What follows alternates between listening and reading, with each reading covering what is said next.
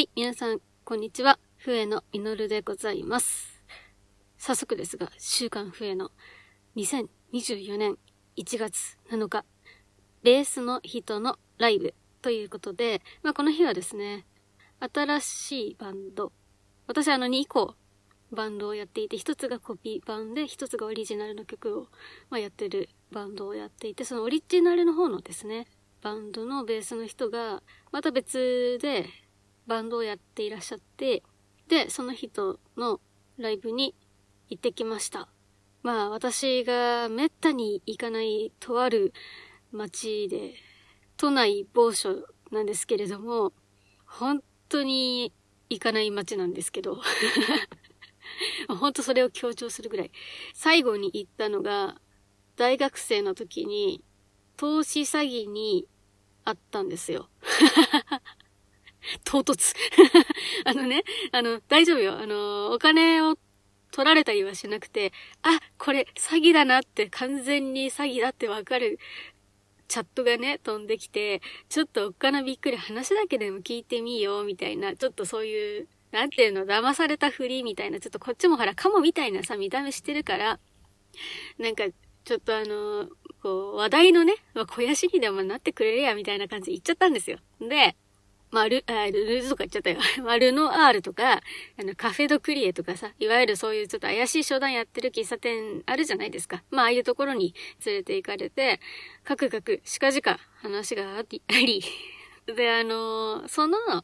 カフェの近くに、アジトというか、まあ、その本社、本社というか会社があって、で、そこで、その、買えと。とあるものを買えと。あの、ハンコをさせられる、まあ、ハンコは持ってきてないけどね、契約書書かされるときに、まあ、当時学生で、初回の契約の金額が、えー40、まあいいや、40万円なんですよ。で、高くて、高いというか、うん、ちょっと自分のそのポケットマネーでそそんなお金はないと。私は写真を、写真ばっかりやって、しかもフィルム写真だかフィルムね、買って、現像して印画紙でってやってて、展示会もやってとかいうさ、ポケットに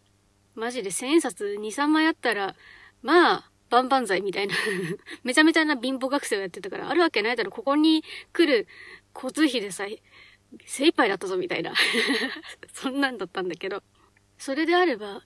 親御さんからお借りすればよろしいのではないでしょうかとか言ってきて、いや、そんなね、急に親に、親からこの大きいお金を借りたら親が心配しちゃいますよって言ったんですよ。で、まあ自分とそんなに年齢、その当時でもね、年齢差がないような男性の方がですね、それだからあなたは親から自立できないんだと言ってきたもんで、カッチンとなっちゃったんですよ。まあカチンってブチンだよね。で、まあなんでそのブチってなっちゃったかっていうとは、私当時実家に暮らしていて、で、なかなか親がね、門限とか厳しくって、まあ女の子だから、一番初めの子だからっていうのもあるのではあるのでしょうけど、あまりこう、自由にね、あの、活動できなかったというか、まああとはほら、前々から言ってる母親がユニクロしか買ってくんないとかいうちょっと 不思議な方だったので、着飾りたい時期の私には大変息の詰まるような実家だったんですよ。で、まあその実家から早く出たいな、なんか実家から出られないっていう、その、で、実家も実家で私がこう、いつまでもこう、幼いままでいてほしいんだろうなっていう、あるじゃないですか。そういうちょっと共依存的なものを薄々感じていた中での、だから親から自立できないんだって言葉はね、すごくね、こっちのこう、そうもいかない事情を知らないで言ってることへの怒りがとんでもなくて、で、ブチってなっちゃって。で、まあ私もその、ちょっと怒るとね、ちょっとね、あの、なりふり構わなくなってしまうところがあるんですけれども、わかったと。では、今から、うちに来いと。で、この商品がそんなに素晴らしいのであれば、うちの親にその素晴らしさを説得して、うちの親が納得したのであれば、買いますけれども、って言ったら、お引き取りくださいって言われて、えー出て行かされました。という、はい。なんかね、こう、押してダメなら引いてみろの逆なのかな？引いてダメなら押してみろみたいな話なんですけどね。この話だけで えらく時間つく使っちゃったんだけど、まあ私がその滅多に行かない街っていうのはね、なんかね、そそういう話の多い物騒な街なんですよ。どことは言わないけれども。で、まあ今回はね、ライブの会場がそこだったから、まあ行かざるを得なかったんだけど、帰りは帰りでね、ナンパにあったんですよ。で、ナンパされるような格好をしていない いつも、いつもナンパされそうじゃない時に限ってナンパをされるんですが、えー、まあ普通に、なんだ、ズボンに上着ですからね。そ、そんな格好してる人はだだいたいそういう格好してるけど、えっ、ー、と、世の中はだいたい、あの、ズボンと上着着てる人が大半でしょうけれども、まあ、内緒はスカートですけれども、えー、で、まあまあまあ、そんな、ナンパされる格好しとらんぞっていう時にされて、これね、ナンパされた時も、引いてダメなら押してみろなんですよ。あの、なんか、えー、今帰りって言って、あ、あ、はい、はい、みたいな感じで、ちょっとこう、引き見れると向こうがグイッと来るんですよ。え、なになにど、どっち方面？え？あ、一緒一緒行くみたいな、え、来ないでみたいな感じになっちゃうので、なっちゃうので そ、その人、そのナンパの人に、今から帰りって聞かれて、はい、帰りでございますって言ったら、めっちゃ、あの、あ、そうっすかつっていなくなりました まあまあ、あの、今回のウルトラボックスの教訓ですね。弾いてダメなら押してみろということでございました。はい。で、ベースの人のライブの話全然してないっていうね。えー、っと、あの、はい。平たく言うと大変良かったです。あの、まあ、ベースの人、あるあるって言い方変なんですけど、ベースの人って結構寡黙な方が多いじゃないですか。で、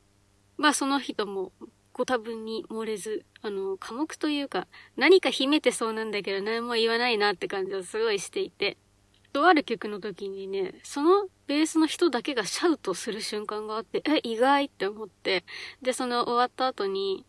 まあ、お疲れ様でしたと。なんか、一人でシャウトするところありましたねって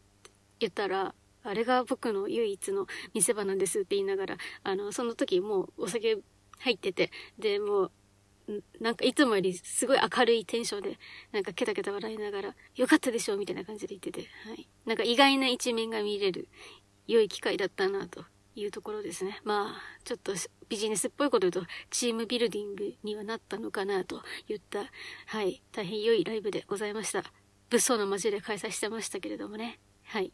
え続いて2024年1月14日、ひたすら作曲。まあ、オリジナルでやっているバンドがあるので、で、まあ、その人たちのバンドがね、曲を持ち寄りしましょうというところだったので作っているんですよ。でね、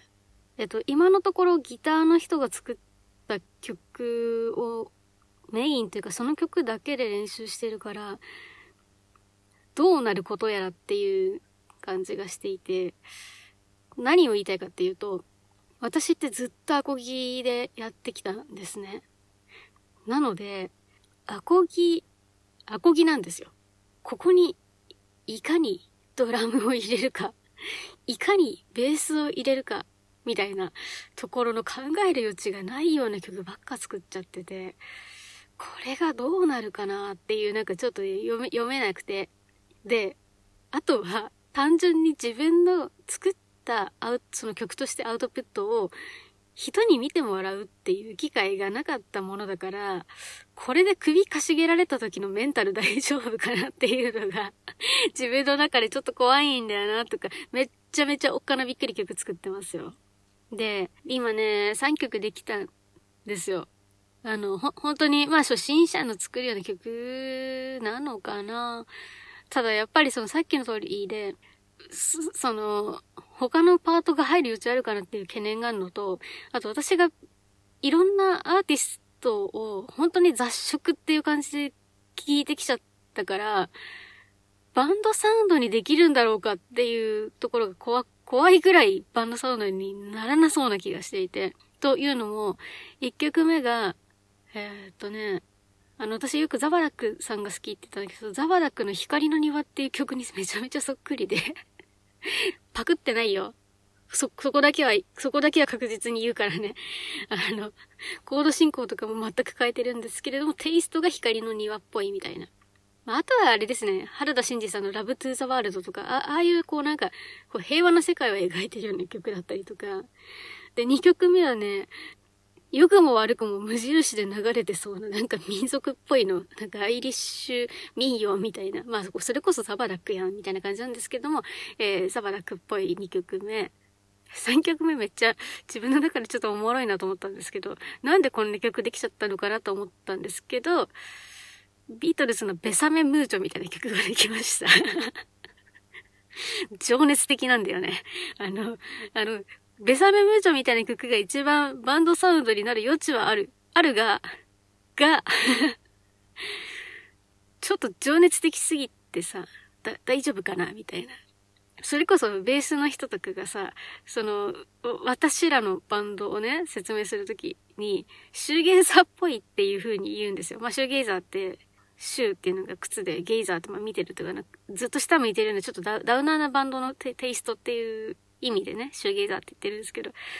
いや、シューゲイザー、こんな、ベサメムーチョ歌わないよね、みたいなところで、これをその、持ち寄ってとは言われているものの、どういう風に持ち出すかっていうところなんですよ。なんか、まあ一番イニシアチブを取ってるギターの人に、いや、これ本当に、よそでやってっていう感じであったら全然自分でアレンジするんで、あの、全然やりたくなかったらいいんだよとか